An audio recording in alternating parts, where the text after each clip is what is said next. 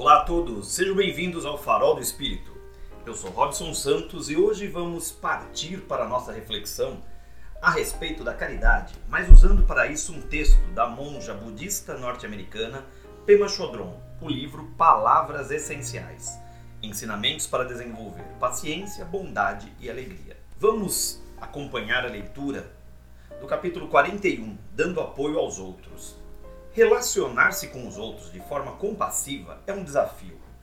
Comunicar-se realmente, falar ao coração, dar apoio a alguém, nossos filhos, companheiros, pais, clientes, pacientes ou uma mulher desabrigada que vive nas ruas, significa não se fechar para essa pessoa. Isso implica, acima de tudo, não se fechar para si mesmo. Significa sentir o que se está sentindo sem rejeitar. Significa aceitar cada um de nossos aspectos, mesmo aqueles de que não gostamos. Fazer isso exige a abertura, que no budismo é algumas vezes chamada de vazio. Não se fixar nem se apegar a nada. Quando eu li esse capítulo do livro Palavras Essenciais, me ocorreu que muitas vezes nós espíritas temos como um dos pilares a caridade ativa, fazer o bem ao próximo, sem nos preocuparmos com reconhecimento, com a gratidão física. O nosso papel é aplicar a caridade, fazer o bem ao próximo, isso se assemelha muito com o ensinamento budista do vazio. Não se fixar nem se apegar a nada. Estamos vivendo um período muito difícil, onde as pessoas estão passando necessidades, necessidades básicas de vida e alimentação. E muitas pessoas, ao fazer a sua caridade, ao levar itens de necessidade básica ou cestas básicas, aproveitam para tirar aquele selfie, fazer aquela postagem no Instagram, no Facebook ou em quaisquer redes sociais. Ao fazermos isso, nós estamos nos apegando a uma atitude pequena e pobre, que é o ato físico quando na verdade nós temos que nos desapegar de tudo isso, abrir o nosso coração, realmente compartilharmos o nosso ato caritativo com os nossos irmãos da melhor forma possível, amando uns aos outros, assim como nosso Mestre Jesus nos ensinou. Não é fácil, num mundo onde as fakes, e não só a fake news, as fakes de modo geral nas redes sociais, porque as pessoas se colocam nas redes sociais como se estivessem sempre no auge das suas vidas. Mas muitas vezes isso é apenas uma maquiagem.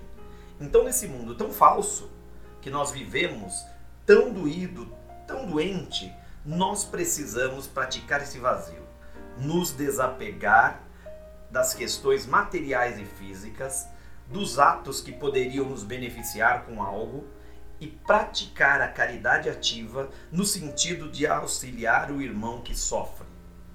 Não nos cabe aqui julgar como ele vai fazer com aquele ou aquilo que ele recebeu, mas sim fazermos a nossa parte na construção de um mundo mais justo, mais amoroso, um mundo preconizado pelas ideias do Evangelho de Jesus.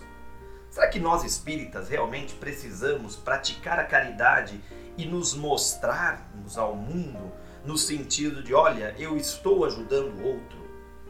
Ao ler esse trecho da monja Pema Chodron, fiquei muito intrigado e isso me chamou muito a atenção. Quantas pessoas nós conhecemos, irmãos de doutrina ou de outras religiões, lembrando que a religião é uma produção humana e não divina, como são os ensinamentos de nosso Mestre Jesus? Quantos irmãos se fixam e se apegam ao ato físico. E ao fazerem isso, não estão praticando a verdadeira caridade. Porque quando eu pratico a verdadeira caridade, eu não espero recompensas. Porque eu estou fazendo a minha parte dentro das minhas possibilidades. Eu pratico a caridade a partir daquilo que eu tenho para praticar, de coração aberto, livre, vazio e despido de preconceitos, da busca da autopromoção. Praticar a caridade é abrir o coração seguindo os passos do nosso Mestre Jesus, a fim de fazermos o bem ao próximo. Aquele próximo que passa fome, necessidade, que está doente, não importa. Vamos lembrar também que a caridade não é apenas material. Muitas vezes o fato de olharmos para uma pessoa em situação de rua, uma pessoa em sofrimento, pararmos para conversar, ou às vezes no ônibus, no metrô ou na rua, uma pessoa que nos para para pedir uma informação, ou nos para para desejar um bom dia, boa tarde, ou simplesmente porque quer conversar um pouquinho, na fila do mercado, em tantos lugares. O ato de ouvir também é uma caridade. E acima de tudo, a maior caridade, a prece e a vibração que elevamos pelos nossos irmãos que ora sofrem, pelo nosso mundo que está doente. E, e nós, imperfeitos que somos, nessa caminhada evolutiva, podemos fazer um pouquinho, mas vamos lembrar que pouco com pouco é muito.